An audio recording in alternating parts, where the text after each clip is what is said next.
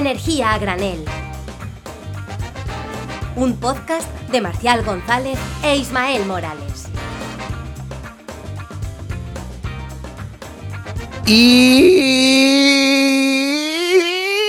bueno, aquí estamos, programa 9 de Energía a Granel, otra semana más con nosotros, con ustedes. Muchas gracias por estar ahí. Yo soy Marcial González y me acompaña, como siempre, Ismael Morales. ¿Qué tal, Ismael? ¿Cómo estás? Aquí estamos preparados totalmente para daros la turra energética de nuevo. ¿Qué ha pasado en el sector energético? Pues ya te lo contamos. El otro día estuve hablando con el frutero. Oye, ¿y eso del hidrógeno verde que es tan interesante? Dije, pues mira, te puedes escuchar el último podcast y ahí lo vas a tener. Si es que hay tema para, para dar y para regalar en el mundo de Así la me gusta. Claro que sí, claro que sí. Ustedes también, cuando vayan a la compra, cuando estén hablando con los amigos y salga un tema que han escuchado en Energía Granel, díganselo, dile, deberías escucharte este podcast porque hay dos chicos que aparte de graciosos, lo cuentan muy bien y traen a gente muy inteligente a que lo cuente mejor que ellos. Claro, porque nosotros no somos inteligentes, eso que quede claro. No, Nosotros som- somos graciosos, somos graciosos. Eh, así que bueno, pues te lo, te lo hacemos más ameno. Eh, y bueno, Isma, eh, tenemos, tenemos noticia, ¿no? ¿Qué ha, pa- qué ha pachado? Fumata blanca, fumata blanca en la Comisión Europea. Parece que por fin se queda, se queda el tope del gas. La, eh, la Comisión Europea ha dado al visto bueno por fin a lo que viene siendo capar, porque también se puede decir topar, pero bueno, capar el precio del gas en los ciclos combinados. Entonces, ¿qué está pasando? Por fin, Pero espérate, porque esto es que lo hemos dicho tantas veces que la gente tiene que estar diciendo, me están vacilando, esto es un running gag de la serie o algo de eso y, y no me estoy enterando. Ya es la definitiva, o sea, ya está, ya todo se acabó, por fin, tope al gas, tope a todo y vamos para adelante, ¿no? Dime que sí. Eso parece. Por fin se ha emitido una orden ministerial que ya pone a funcionar. Bueno, ya no, claro. Eh, justamente, estamos grabando esto antes, esto no creáis que es en riguroso directo, pero este martes 14 de junio por fin se aprueba el tope al gas y a partir de mañana, miércoles, ya tendremos una reducción para los que estén en mercado regulado, VPC, y si no sabes lo que es, tenemos otro programa un poquito más anterior eh, que también hablábamos, ¿no? De Galán que nos dice tontos, pues mira, no somos tan tontos, que al final se ha aprobado y resulta que vamos a tener una reducción entre el 10 y el 15% de la factura para quien esté en PVPC. Efectivamente, ya lo hablamos con Mónica Beria en nuestro programa sobre la factura eléctrica, eh, que habíamos titulado Yo no soy tonto. Pues bueno, si este programa se va a emitir, se va a publicar el día 14 de junio de 2022, el día 15 de junio debería estar todo esto activado, todo esto súper guay. Esperemos, esperemos, eh, porque si no, yo ya no sé qué más hacer. Así que buenas, buenas noticias, buenas noticias. Y, y también una, por apostillar una cosa, ha dicho la señorita Úrsula von der Leyen que, ojo, cuidado, que igual todos los mercados marginalistas de la electricidad de Europa también tienen que meter alguna reformilla, porque esto del gas se está yendo de madre y parece que por fin están abriendo los ojos.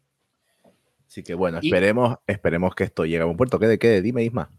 No, no, no, simplemente eso, que claro, esto está sentando precedente, al final esto está pues eh, como un virus, se está contagiando, ¿no? Ay, ojo, vamos a intentar reformar el mercado, vamos a imponer instrumentos regulatorios para bajar el precio de la electricidad, pues sí, parece Hombre, que si, finalmente... si sirve, si sirve, baja el precio de la electricidad y nos ayuda a superar toda esta crisis energética y a proteger a los consumidores, que es lo que más nos interesa, ¿por qué no lo iban a adoptar otros países? Para adelante. Yo, primero, que se ponga todo, que todo funcione, que todo esté bien y lo exportamos, no pasa nada. Repartir amor por el mundo, si eso no, yo no tengo ningún problema. Exactamente, repartir amor y electricidad. Efectivamente.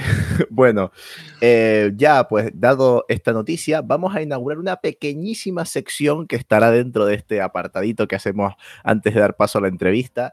La verdad que eh, eh, aprovechando que Ismael eh, tiene una faceta de periodista y prepara temas súper interesantes, escribe artículos y la verdad que lo hace muy bien, pues tiene temas súper preparados, le dije, Ismael, ¿por qué no nos cuentas de vez en cuando estos temitas tan guays que publicas. Así que vamos a meter aquí como una pequeñita sección y no sabíamos qué nombre ponerle. Y, Ismael, que es experto en el refranero popular de Castilla-La Mancha, no se le ocurre otra cosa sino llamar a la sección Las malas noticias vienen volando y las buenas cojeando. Así que no sé cómo presentar eh, esta, esta sección. Voy a, voy a presentar a Isma otra vez y que ya Isma haga lo que quiera. Voy a decir que el que ni vuela ni cojea es Ismael Morales. ¿Qué noticias nos trae hoy en esta nueva sección, Isma? Efectivamente, la idea era eh, ser la muleta, ser la muleta de la buena noticia para que no coge y llegue siempre a, a, los oyentes, ¿no? Y justamente el otro día saqué una información muy interesante y es un informe de Ember que es un, think tank energético eh, que reside en Bruselas y crea que es el Centro de Investigación Energética y de, de, Aire Limpio, ¿no? Por el acrónimo en inglés, de Reino Unido. Y lo que habían hecho es analizar los planes nacionales de energía y clima que se habían publicado en 2019, obligados por el Acuerdo de París, hasta ahora, es decir, cómo habían variado los objetivos eh, en dichos planes. Entonces, por ejemplo, se ha visto que con el tema de la pandemia y con las tensiones energéticas vividas en 2021, pues, por ejemplo, ahora el 63% de la electricidad será de energías renovables en 2030 frente al 55% fijado. Es decir, hemos aumentado la ambición casi en 8 puntos porcentuales. Además, si metemos algún día, los, eh, ya hablaremos de ello más adelante, eh, los objetivos de Repower Europe, se, esta cifra podría aumentar hasta un 69%, es decir, un 14% más que lo fijado en 2019.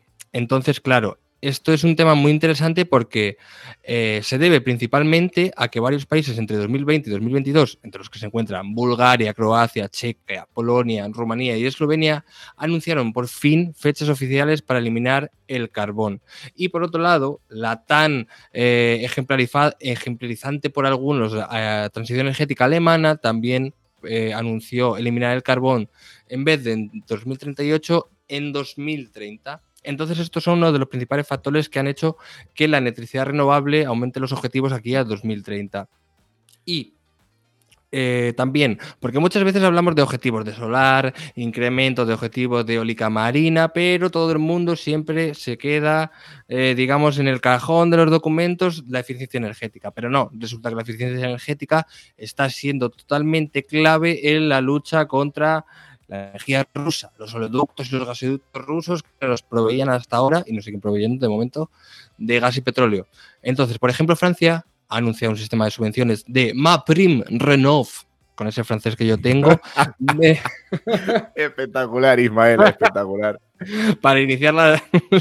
Joder, qué, qué, qué, bueno soy. Eh, para cal cambiar calefacción renovable mediante un aumento de 1.000 euros en la subvención para cada una de las personas que quieran ponerse calefacción y bombas de calor renovable. ¿Cómo han llamado a este tipo de, de ayudas? Aparte de Mapping Renov, que es el nombre del paquete, le han llamado calefacción residencial virtuosa casi nada. Y luego también La Palma se la lleva a Reino Unido. Eso, eso no te atreves a decirlo en francés, ¿no? No, la verdad que me, deja el cuadernillo rubio francés en, en, casa. Y luego Reino Unido también se lleva la palma porque ha sacado una nueva estrategia que instalará 600.000 bombas de calor anuales hasta 2028 y establece el objetivo de que todos los edificios, todos, absolutamente todos, tengan calefacción renovable para 2050, con obviamente incentivos y ayudas económicas esto es una de las principales conclusiones de este informe de Ember y ojo que también alerta, España no ha aumentado ni un ápice, ni un punto porcentual de los objetivos que tiene la ley de cambio climático y el PENIEC.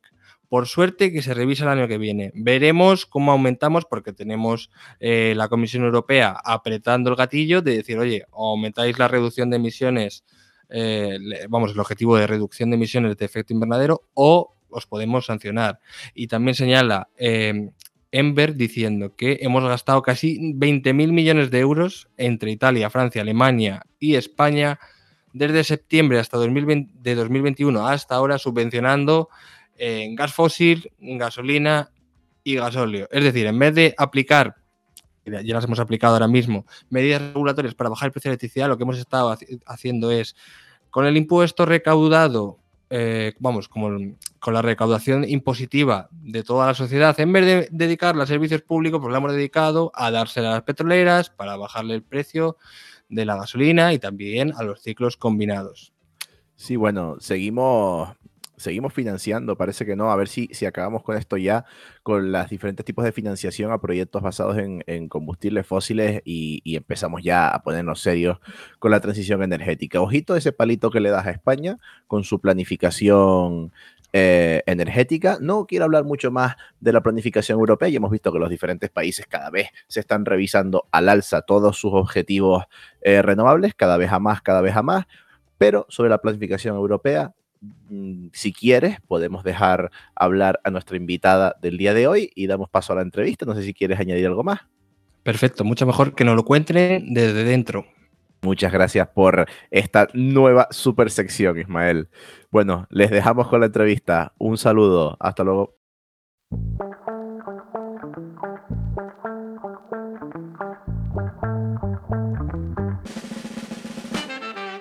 Y bueno, pues ya estamos aquí de vuelta en nuestra sección de entrevistas. Yo sigo siendo Marcial González y me sigue acompañando, como siempre, Ismael Morales.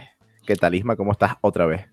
Seguimos siendo, seguimos existiendo y seguimos, siendo los mismos exactamente, no hemos cambiado. Bueno, hilando con el tema anterior, hoy tenemos a una invitada súper especial. Ella estudió Relaciones Internacionales en la Universidad Rey Juan Carlos de Madrid y tiene un máster en Estudios Europeos en la Universidad Libre de Bruselas.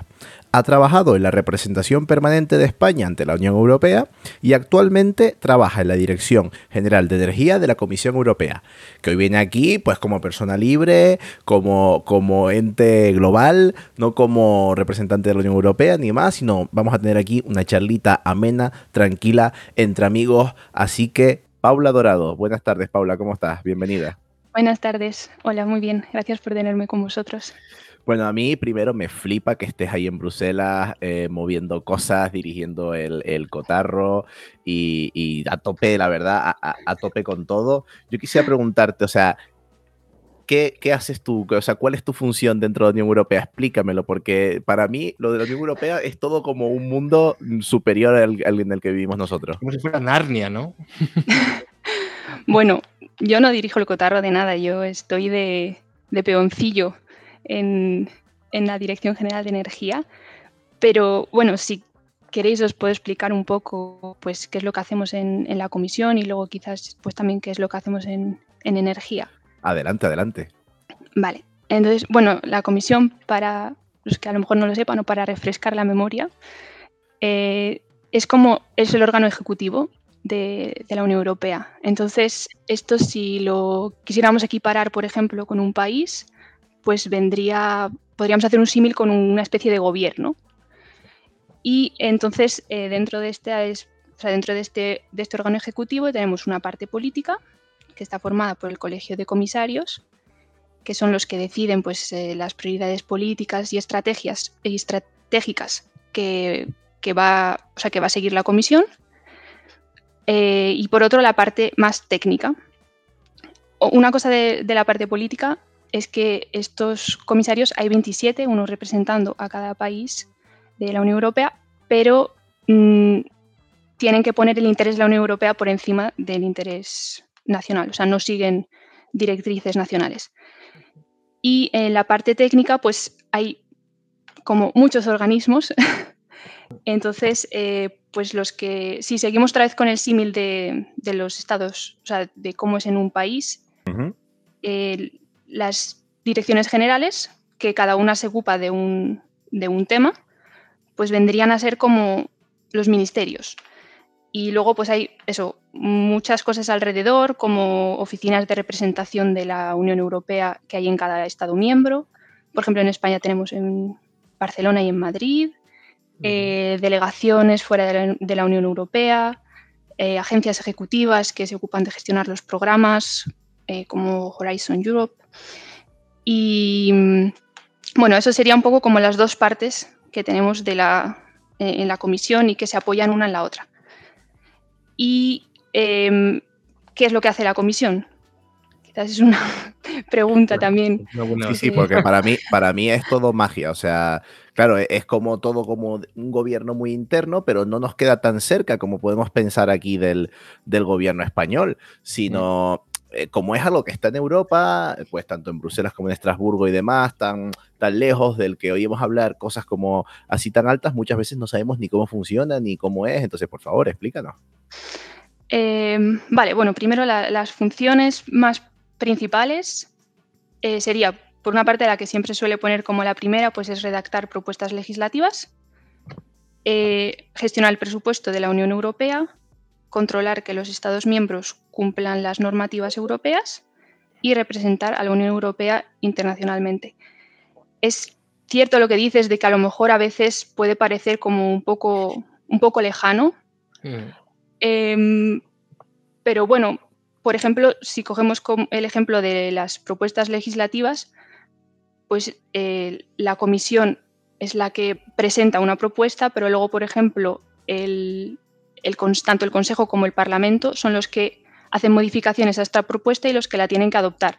Y si nos fijamos en la composición del Consejo, está compuesto por los Estados miembros y hay representantes, pues, por ejemplo, de España, que están ahí pues, negociando a tope con, todos los demás países y con, con, todas las demás con las instituciones.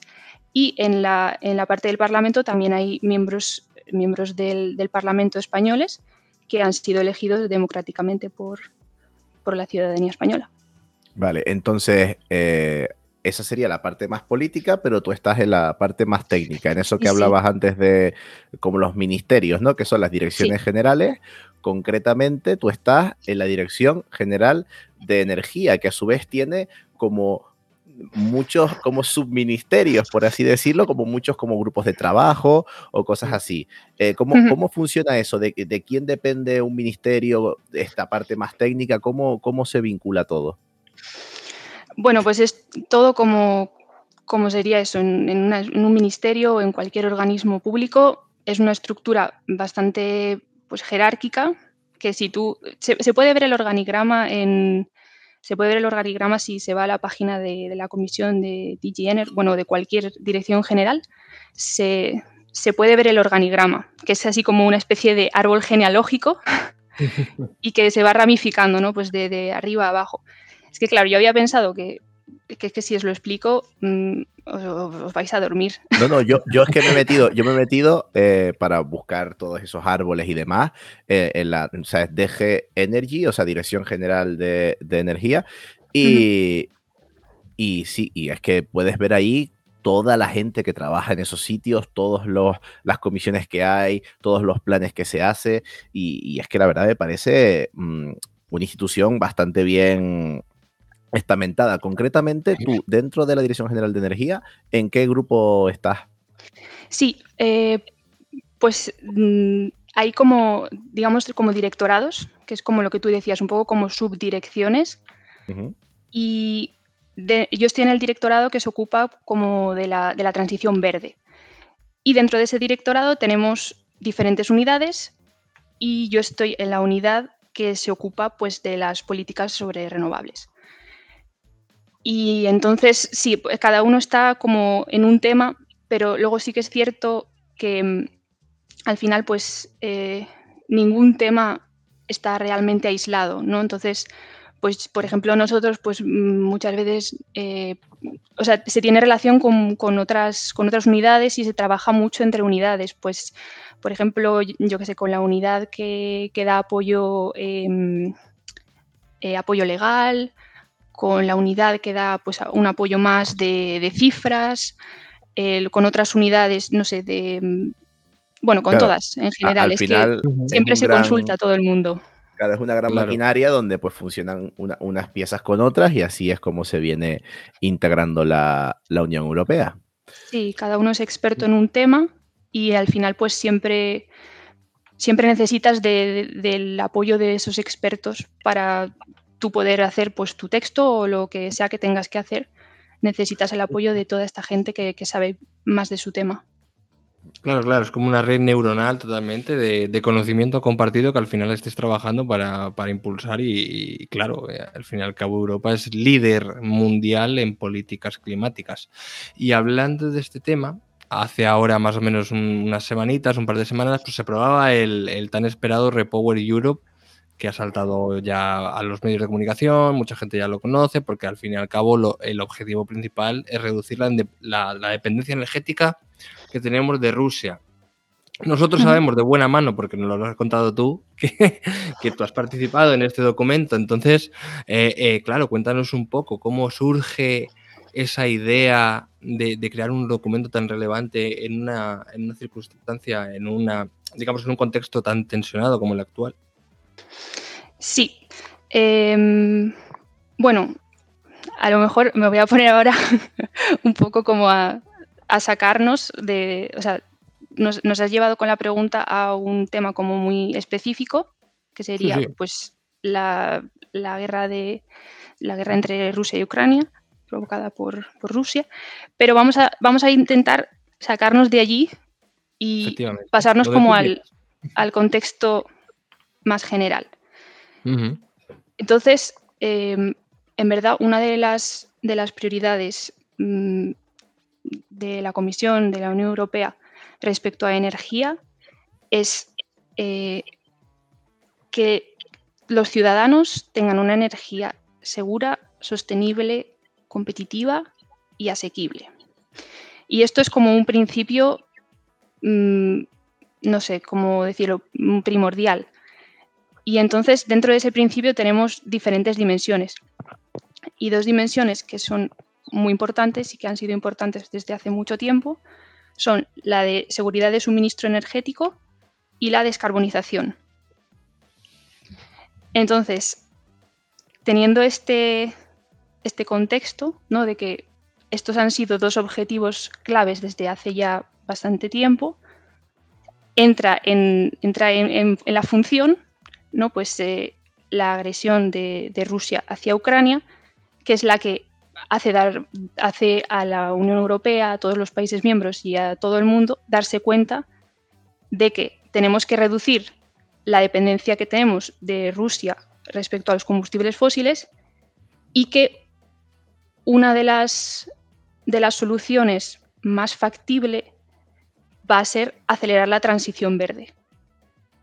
Pero bueno, al final eso son como dos caras de, la misma moneda. Claro, o sea que de siempre ha estado la, voluntad y el objetivo, como tú comentas, esos principios básicos de eh, garantizar la continuidad del suministro energético y descarbonizar nuestra economía, que siempre han estado ahí, y ahora es como que ante esta guerra que se nos ha venido encima entre Rusia y Ucrania, la Unión Europea ha dicho, oye, pues lo que hacemos es dar más pasos más rápido para adelante, sacar un nuevo plan que siga cumpliendo esos dos principios y nos lleve todavía más adelante, nos convierta en más ambiciosos en nuestros objetivos climáticos. Es decir, si ya teníamos estos principios, ¿por qué no garantizamos, por qué no continuamos garantizando el suministro hacia adelante, es decir, hacia la transición energética?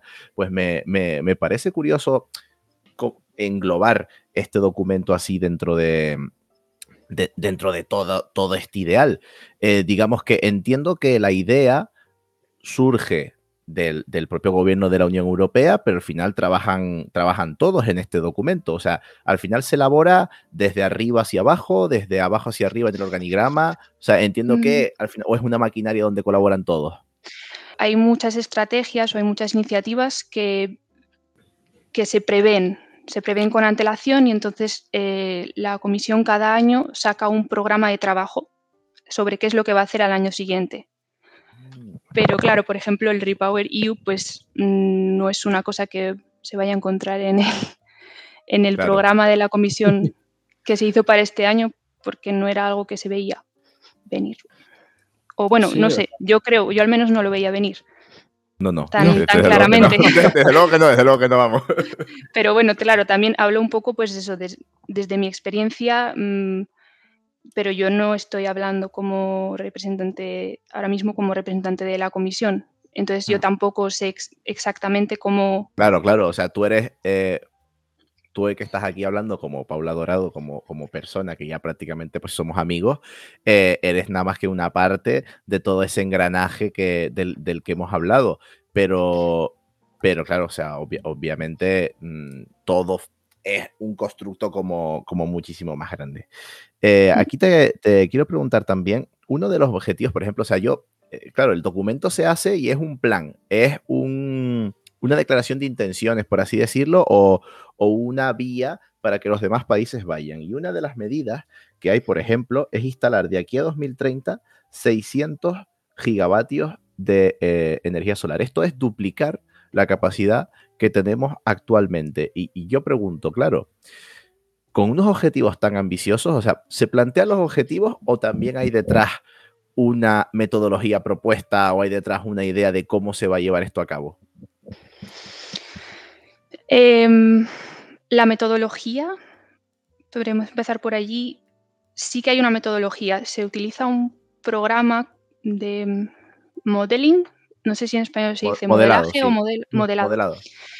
Eh, se utiliza un programa de modelado y a ese programa pues se le va como alimentando con, con mucha información y con, por lo que me han explicado, ¿eh? porque yo no estoy trabajando con este programa, y le, le pones al programa también como los objetivos que tú quieres conseguir y entonces el programa te da diferentes, como diferentes escenarios al final. Esto he explicado de una forma muy, simplis- No, muy no, pero- simplística, pero se, que es se como me... se se Se se. Pero bueno, tiene muchas, o sea, tiene muchas facetas y claro, luego también pues la gente que está trabajando con ese programa tiene que, tiene que analizar pues qué cosas son factibles o no, porque claro, yo qué sé, imagínate que te- el programa pues te dijera que, mm, yo qué sé, que tienes que poner pues em, molinos en el mar en un país que no tiene mar, ¿sabes? Claro. O sea que al final que se necesita, o sea, es mucho más de lo que, de lo que yo os puedo contar. Sí, Sí, vamos, sí. tienes que poner restricciones, factores ambientales, territoriales, bueno, pues un sistema de modelado de, de- de- de manual, ¿no? Como quien dice, Sí. inputs, outputs, al fin y al cabo. Em, y claro, eh, yo quería preguntarte, em, porque lo que es interesante, ¿no? Que el, el Repower Europe, si yo- según yo tengo entendido, y si no, corrígeme, es una recomendación a los países no sé qué grado de vinculación jurídica y de aplicación tiene que tener cada país con el Repower Europe. Hmm. Entonces, mi duda es esa. em, ¿Qué grado de vinculación tienen los países para fijar sus objetivos de, de planes nacionales o estrategias solares con los del Repower Sí. Europe? Em, es una muy buena pregunta. y no tiene una respuesta demasiado, o sea, no tiene una respuesta súper simple de No, es- claro. este grado es, es el otro. Sí, sí, no. O sea, el Repower EU en sí, eh, sí es una comunicación, con lo cual, pues si una comunicación, si, si miramos en internet, por ejemplo, pues el, el nivel, o sea, cuán vinculantes son los, son los diferentes eh, textos que, que la Comisión Europea produce, pues una, o sea, una mm, eh, comunicación no es vinculante. Pero ¿qué pasa? Si desgranamos todo lo que hay dentro del Repower EU, sí que es cierto que hay también, por ejemplo, hay propuestas legislativas. Entonces, las propuestas legislativas de momento solo son propuestas. Se han pasado al Parlamento y al Consejo y ahora está en sus manos, pues ponerse de acuerdo en qué es lo que, o sea, el Parlamento por su parte ponerse de acuerdo, eh, votar un mandato, el Consejo por su parte ponerse de acuerdo en qué es lo que quieren modificar, eh, hacer un mandato y luego entre ellos dos y con la Comisión negociar y Vale. conseguir una propuesta. Pero si, por ejemplo, si aprobaran todo tal cual nosotros lo hemos mandado, eh, hay, un, hay, por ejemplo, es un objetivo que est- estaría en la legislación, que es de aumentar, o sea, conseguir que tengamos mm, un 45% de renovables en 2030. Este objetivo, si llega a, a estar así escrito en, en la modificación de la directiva sobre energías renovables, esto se va a convertir en vinculante. Entonces los, los Estados miembros se van a comprometer a, a hacerlo. Eh, otras, o sea, como por ejemplo el, el que preguntabais de los 600 gigavatios, está en una estrategia y de momento no se va, no tiene pinta de que se vaya a, se vaya a convertir en algo vinculante. Entonces, en principio, no tendría esa, vinculación con, las leyes nacionales que decís, pero sí que es cierto que es un. O sea, es, es indicativo y es lo que, lo que los Estados miembros necesitan hacer para poder conseguir este otro objetivo que hemos dicho que sería vinculante. O sea, yo lo que entiendo es que al final la Unión Europea es como un generador de ideas y propuestas, ¿no? Y luego cada país puede, em, digamos, seguir el ejemplo, mejorar sus objetivos de renovables, coger los instrumentos que la Unión Europea te da, pero claro, eso es a, voluntad propia, pero luego, claro, te fijas los objetivos que si tú no has cumplido, no has cogido esas herramientas, no has aprovechado, no has creado ese tipo de nueva industria renovable o objetivos, instalación, potencia, bla, bla, bla. Entonces yo veo como una barra libre, un buffet libre de herramientas ¿no? que la Unión Europea te está dando a día actualmente para luego conseguir un objetivo que sí que te va a demandar.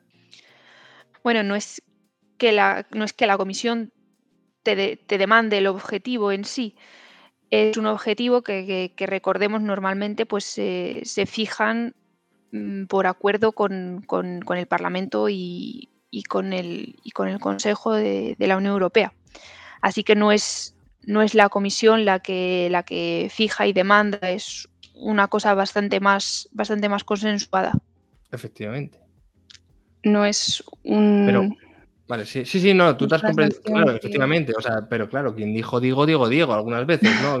Porque, sí, sí, sí. Claro, y además te has comprometido, no te has comprometido, sino te has comprometido de manera vinculante, porque se supone que toda, todo lo que se apruebe legislativamente eh, cuenta con la aprobación de, la Unión Europea. Entonces, por eso es el, tema vinculante. Claro, eh, es como dice, me, gusta mucho el símil que hace Isma de, de barra libre de herramientas, rollo, hey, por encima de este plan que te planteo, tienes estos objetivos. Y mi plan es para que veas más o menos cómo puedes llevar todo eso a cabo, que la verdad que me parece mm, súper, súper interesante. Yo te sigo, te sigo haciendo preguntas que, que, bueno, que me suscitan muchísima curiosidad y, por ejemplo, vamos a ponernos en un caso. Eh, que ojalá pase así. Imagínate que Rusia acaba mañana la guerra con Ucrania, negocian la paz, todo esto se acaba, además eh, Putin dice me equivoqué, dimite, llega un nuevo gobierno diferente y como que Rusia dentro de un año ha cambiado muchísimo, eh, digamos que ya ha pasado de ser mala a ser buena. Claro, ¿qué pasa? Que acabamos de poner un plan donde basamos toda nuestra planificación europea en dejar de depender eh, de los combustibles fósiles, especialmente de los combustibles fósiles rusos, porque son los malos. Si de repente no son los malos y son los buenos, ¿qué pasa con esto? ¿Se repiensa el plan? ¿Volvemos otra vez a, la casilla de salida? ¿O ya Rusia, como se portó mal, pues está castigada? ¿Qué, es lo que hacemos? Em, bueno, claro, o sea, yo esto, mis cavilaciones y... Exactamente lo que yo puedo, puedo interpretar. Efectivamente, que no es lo que va a mm. pasar 100%. No. Pues yo, creo que. También dudo que Rusia termine la guerra mañana. Pero, claro, a ver, ojalá, pero no sé. Un poco difícil. Em, a ver, si, o sea, si nos o sea, si hacemos una revisión de los pilares que, que están dentro del Repower EU, los tres pilares básicos es diversificar, o sea que no todo, o sea que no todo venga de, Rusia, por ejemplo, en, cuestión de, importaciones, eh, ahorrar energía, también incluye pues, una eficiencia energética más alta, y desplegar energía renovable. Entonces, eh, si Rusia mañana mm. se vuelve buena, Se vuelve buena. pues mm, yo creo que la hoja, que la hoja de ruta que se ha marcado mm, no va a cambiar, ¿no? O sea, Rusia ha demostrado y está demostrando día a día que no comparte los mismos valores de la Unión Europea, no comparte los mismos valores en materia de paz, en materia de independencia de los estados. Es un país que está utilizando sus recursos, eh, sus recursos energéticos como arma política, como arma económica, mm, no está demostrando que sea un, socio confiable. Em, y además es que no cuadra con una estrategia, o sea, con la estrategia a largo plazo, mm, yo creo que no, cuadra que se siga teniendo unas importaciones de combustibles fósiles tan altas, ¿no? Si estamos yendo hacia una descarbonización, nos hemos comprometido todos a ir hacia una descarbonización, no, no va a cambiar la ruta. Claro, al creo final, yo. Al final mantienes esos dos principios, esos dos principios que nos hablabas antes, que son descarbonización y garantía de suministro energético, se mantienen, porque el plan sigue, sigue para adelante y tenemos que seguir, o sea, independientemente de si Rusia se porta bien o se porta mal, tenemos que dejar de depender de los combustibles fósiles eh, en general. Entonces, a, día de hoy es más, e, es más fácil, dentro de lo difícil que es que Rusia termine la guerra, a que nos libremos del cambio climático. No, claro. Eh, o sea, ahora tenemos que darnos cuenta que los combustibles fósiles ahora mismo suponen eh, entre. Voy a dar una horquilla, pero está más o menos por ahí. El triple de Marcial. No, no, no. Porque lo tengo fresco el dato. Es que te, diría que es un 82, algo por ciento, pero tengo que revisarlo. Eh, vamos a decir, entre, entre un 80 y un 85% de toda la energía que consumimos en la Unión Europea proviene de los combustibles fósiles. O sea que el camino, el esfuerzo y todo lo que tenemos que recorrer de aquí a descarbonizarnos es enorme. Entonces, da igual que Rusia se porte bien o da igual que se porte mal. O sea, nuestro objetivo es como nosotros como los caballos con las orejitas, pum, descarbonización, descarbonización, ah, descarbonización. Porque, porque, claro, porque tenemos que tener ese objetivo en frente a los, pues, a los objetivos climáticos, valga, valga la redundancia. Sí, sí. Pero una... Bueno, perdón. No, no, no, adelante, tú eres la entrevistada. no, que, bueno, también una horquilla que, a mí me gusta siempre recordar eh, es que, bueno, al final también la energía no es, no es una competencia exclusiva de la Unión Europea. los Estados miembros, a fin de cuentas, eh, claro, o sea, la Unión Europea tiene el poder que los Estados miembros le han dado, por así decirlo. Y en energía, pues no lo han dado del todo.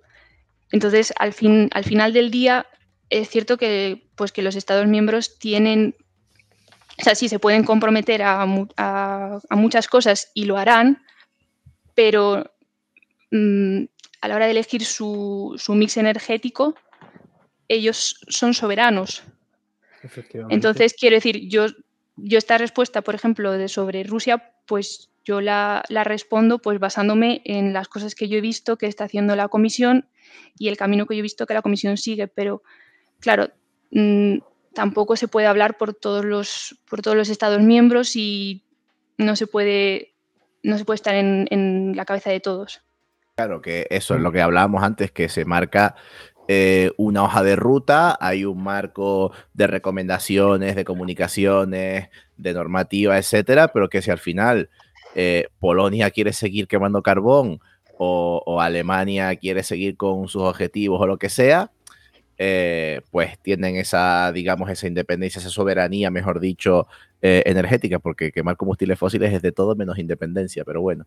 no, claro, además eso se está viendo ahora, cada uno está todo tomando su estrategia. España, pues trae gas de fracking de Estados Unidos, la lía con Argelia, y luego Alemania, pues de gasificadores flotantes. Entonces, cada uno, te quiero decir, eso no es, no tiene un mandato imperativo de, de nadie ni de la Unión Europea. Cada uno se tiene que sacar las castañas del fuego como puede a día de hoy. Mm. O sea, normalmente lo que, lo que suele ser vinculante es más los, objetivos, pero luego la forma de llegar a ellos mm, normalmente, o sea, sobre todo cuando está en directivas, una directiva mm. básicamente es eso, se marca el objetivo, se comprometen al objetivo, pero luego son los países miembros los que tienen que, seguir su ruta hasta el objetivo y que tienen que llegar a él, pues un poco como, como puedan.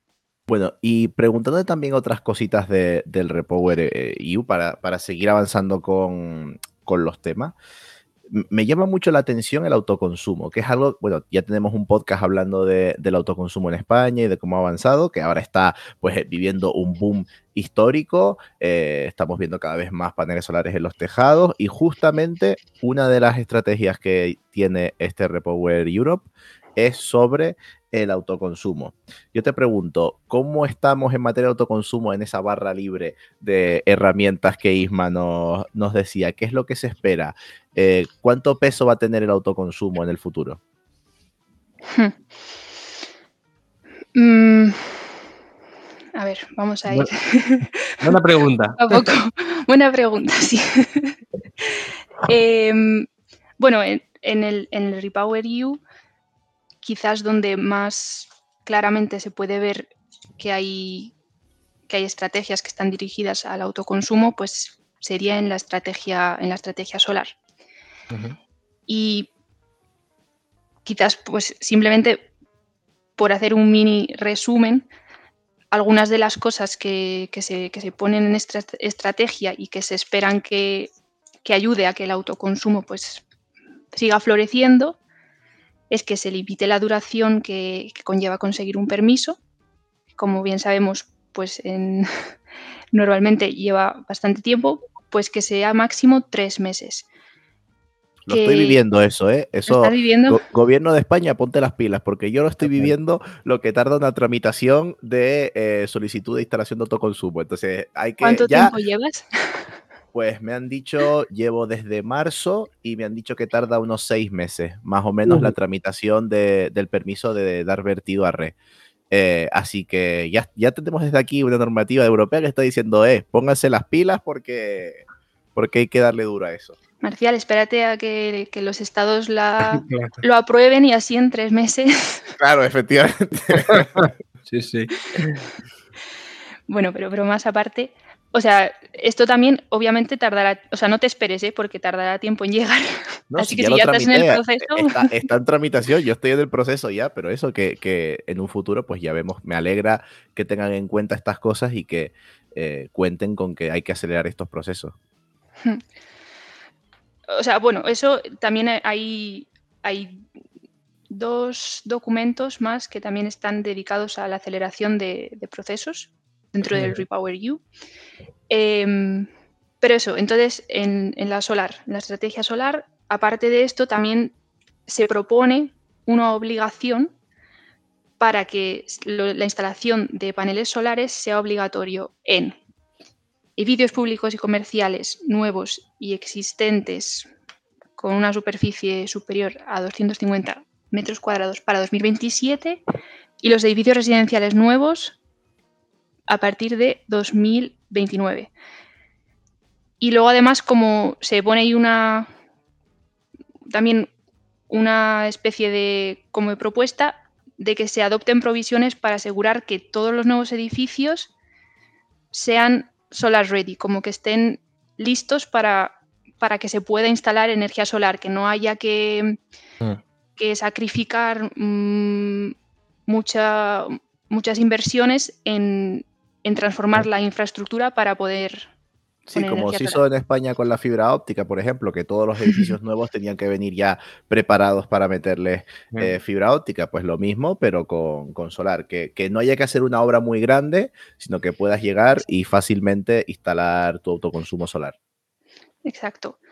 Y, luego otra propuesta que también, o sea, otro tipo, para otro tipo de autoconsumo, pero bueno, que también está pues destinada a que el autoconsumo florezca, es el objetivo de que haya una comunidad energética en cada ciudad de más de 10.000 habitantes. Y esto se quiere conseguir para 2025. Entonces, ¿qué, es, qué se espera? O bueno, quizás a lo mejor, ¿qué espero yo? Porque esto tampoco, quiero decir, como es un plan tan nuevo, pues tampoco, tampoco han surgido aún muchas reacciones de, o sea, los Estados miembros aún no han empezado, aún no han empezado a, revisarlo. Pero entonces, yo al menos lo que espero, pues es que, que los Estados miembros y que el Parlamento se pongan rápido a mirar las estas propuestas que están en la parte, o sea, las propuestas que están en la parte legislativa, la de la comunidad energética de momento no está en, parte legislativa, pero las otras sí, pues que, se pongan a mirarlo, que, que a, lo mejor si quieren hasta que sean más ambiciosos, pero que eso, que lo adopten y que se pongan las pilas.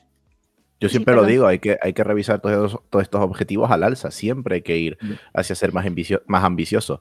Eh, es una pena que no entren las comunidades energéticas porque la verdad que son un tema súper interesante. Ya haremos un podcast más adelante sobre comunidades energéticas porque la Yo verdad quiero que- meter una pollita ahora cuando me dejes por el tema de las comunidades. Energéticas. adelante, adelante, Ismael, por favor. No, no, no. El gobierno de España, si me escuchan, por favor, regulen las comunidades energéticas, transpongan las directivas europeas que estamos promocionando y dando ayudas de los Next Generation a comunidades energéticas cuando la gente no sabe ni qué es, ni cómo se crean, ni los beneficios que tienen. Por favor, darles apoyo regulatorio. Bueno, ahí queda el palito a Teresa Rivera, que seguro que nos está escuchando. Además, sí que es Teresa, cierto por que Dios. España ya, ya ha puesto bastante dinero aparte para, para comunidades energéticas. Pues ya sabemos todos estos, todos estos objetivos que se marcan, la verdad, súper súper interesantes, que, que, bueno, hay algunos en propuesta de ley, otros que no. Recordemos que esto es todo el camino hacia, hacia 2030, que parece mucho tiempo, pero son solo ocho años. Hmm. Sí, que por ejemplo una, una propuesta legislativa a lo mejor puede tardar, creo que de media son unos 19 meses que se tarda en, en aprobar. Claro, eso te iba a preguntar también, que, que cuántos son los tiempos que estamos manejando aquí. Ya me dices 19 Mm. meses, que como un año y medio, un año y medio más un mes, un año y siete meses. Eh, pues Mm, claro. Más luego lo- los Estados miembros, claro, hay que dejarles un tiempo para que se, para que se aclimaten y que se pongan a Mm. regular. Normalmente es dos años que tienen para, para hacer las transposiciones. Pues, Sabes como que muchas de las. eh, no, no, que muchas de las eh, directivas europeas de mercado eléctrico siguen sin transponer. Algunas caducaron en finales de 2020. Y claro, pues, hombre, yo creo que igual las sanciones habría que aumentarlas. No por nada, ¿sabes? Sino para que despierten. Bueno, las sanciones que siguen su procedimiento. Claro, también es otro procedimiento legislativo, ¿no? Al final, judicial. O sea, la- si se empieza, pues se, se manda una carta pues diciendo, oye, que se te ha, Un se te ha pasado, se te ha pasado la fecha límite. Oye, el Y entonces, al final, pues, o sea, hay varios pasos. Hasta, sí que es cierto que se puede llegar hasta el Tribunal de la Unión, o sea, llevando al país al. Tribunal de la Unión Europea, si de verdad no hace nada de nada de nada. Y en el caso de que, de que, de que siga sin hacer nada, se puede llegar a sanciones económicas, pero también es cierto que no se suele llegar a estos puntos, que se, con los avisos de los preavisos Efectivamente. normalmente suele, suele funcionar. Em, pero vale, ¿qué, qué se espera también? Porque también hay algunas cosas dentro de la, de la estrategia solar que sí que nos, nos dan pistas de qué es, lo, qué es lo que se espera. Entonces, por ejemplo, una cosa que se espera, que lo estábamos hablando antes, eh, antes de empezar a grabar, eh, o sea, no estábamos hablando exactamente de eso, pero bueno, viene relacionado, es que se elaboren, unos, se elaboren programas de, de ayuda para la instalación de paneles solares que permitan amortizar la inversión en menos de 10 años. Joder, Mm. es, Esto está es- muy interesante. O sea, me refiero, estamos hablando de una instalación que tiene vida de unos 25 años más o menos. Y, y ya en los 10 primeros o menos de los 10 primeros lo tienes amortizado, o sea que 15 años va a ser de, de beneficios, que cómo no se lo van a poner en todas las casas si es que es súper rentable. Claro que sí, es que eso, eh, esa- esas cosas sí que, o sea, por el bolsillo le entras muy fácil a la gente siempre. Sí, claro, pero ta- también es cierto que hay mucha gente que se queja de que la inversión, la, la inversión inicial es muy alta y no todo el mundo puede, sí, claro, por puede supuesto. O sea, permitírsela. a- por supuesto, a día de hoy ponerse autoconsumo en casa no es algo que esté al alcance de, de todas las familias, pero bueno, vamos po- una cosa así, ¿no? Pues sí, una sí, sí, sí. Vamos dando poco a poco pequeñas facilidades para que, para que todo esto se cumpla. Sí, y, de- y desde, la, desde la Comisión y desde la Unión Europea pues también se intenta un poco pues ayudar a, a los países para que estas barreras vayan eliminándose y que eso que el, pues que el autoconsumo que, que florezca y que, que crezca. Bueno, Eh, ya, eh, eh, si quieres, un poquito por, por ir cerrando, Sí. yo eh, cuando veo todos estos tiempos de la Unión Europea, cómo estamos funcionando y demás, me viene a la, mente una frase muy famosa eh, que es vamos, vamos lento porque vamos lejos. Y, yo creo que aquí se aplica, se aplica mucho porque estamos construyendo una base muy cimentada con todo esto de la descarbonización. Es verdad que no tenemos tiempo y que hay que actuar ya, pero si, lo vamos, si nos vamos asegurando de que todos los pasos que damos son en conjunto, son en unidad, que, o sea, unidos al final somos más fuertes y son pasos serios, al final se pueden lograr objetivos eh, bastante rápido y, nos estamos planteando 2030, que, parece lejos, pero es que son ocho años solo y, ya tenemos unos objetivos bastante ambiciosos que recuerdo, eh, son revisables siempre al alza. Eh, y ya por último, para cerrar la última pregunta, Paula, es tu, opinión sobre eh, el futuro. O sea, ¿tú crees que, que vamos a hacer, vamos a revisar estos objetivos al alza? ¿Vamos a poder llegar a estos objetivos? ¿Qué, qué opinas sobre todo este tema? Lo primero que tenemos que tener en cuenta es que a día de hoy el objetivo que que realmente está acordado y al que, al que estamos yendo es llegar al 32% de renovables para 2030. Si bien es cierto que la Comisión ha propuesto con, en el Repower EU que esta cifra se incremente hasta el 45%, aún no sabemos qué es lo que, lo que van a hacer el, Parlamento y el Consejo y qué es lo que ellos van a aprobar. Em, pero bueno, aún así vamos a ponernos en, vamos a ponernos en el contexto de que lo aprueben y que nos dejamos, o sea, que tengamos como objetivo llegar al 45% de renovables para 2030. Entonces, partiendo de esto, la pregunta, ¿vamos a llegar a los objetivos? Pues por una parte, si, tenemos en cuenta también lo que hemos hablado antes del ejercicio este de modelo que se, se hace, en este ejercicio también tiene en cuenta qué objetivos son factibles y qué objetivos no lo son. Entonces ya partimos de una base de que estos objetivos que, se eligen son realistas. Eh, por otra parte, si miramos a, nuestro alrededor, podemos ver en los ámbitos de, no sé, de nuestra vida que, la gente se está dando cuenta que no podemos seguir, no podemos seguir con el business as usual. Eh, los países, eh, por ejemplo, en, en la Unión Europea, todos los países, los países miembros eh, tienen la transición como una de sus prioridades, la transición ecológica como una de sus prioridades.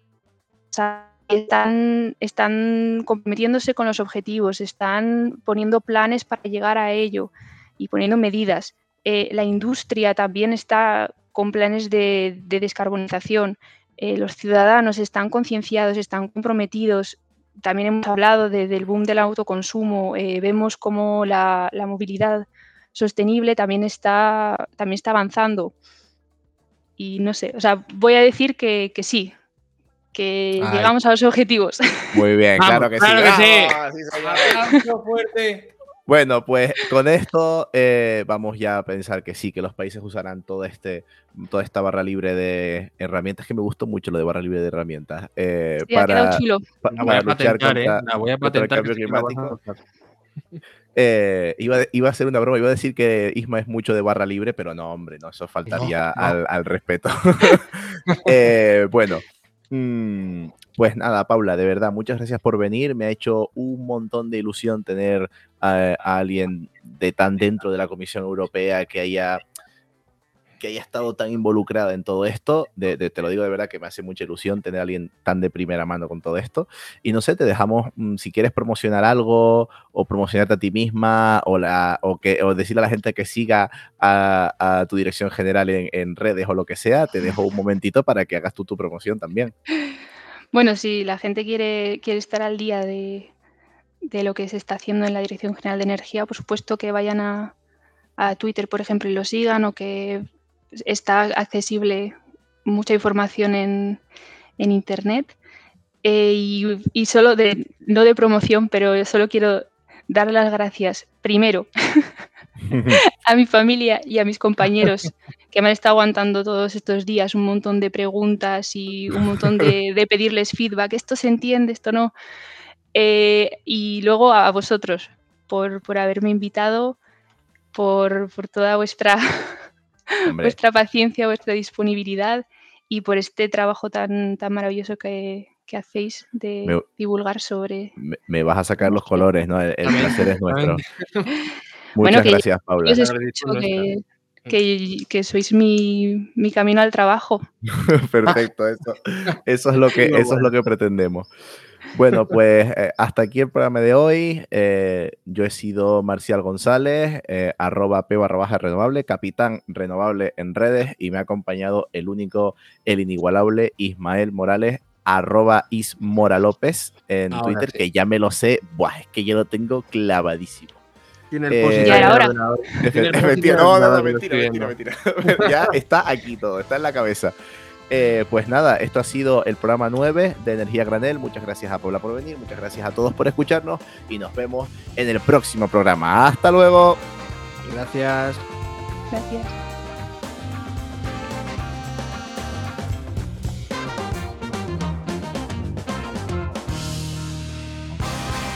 Energía a granel, un podcast de Ismael Morales y Marcial González.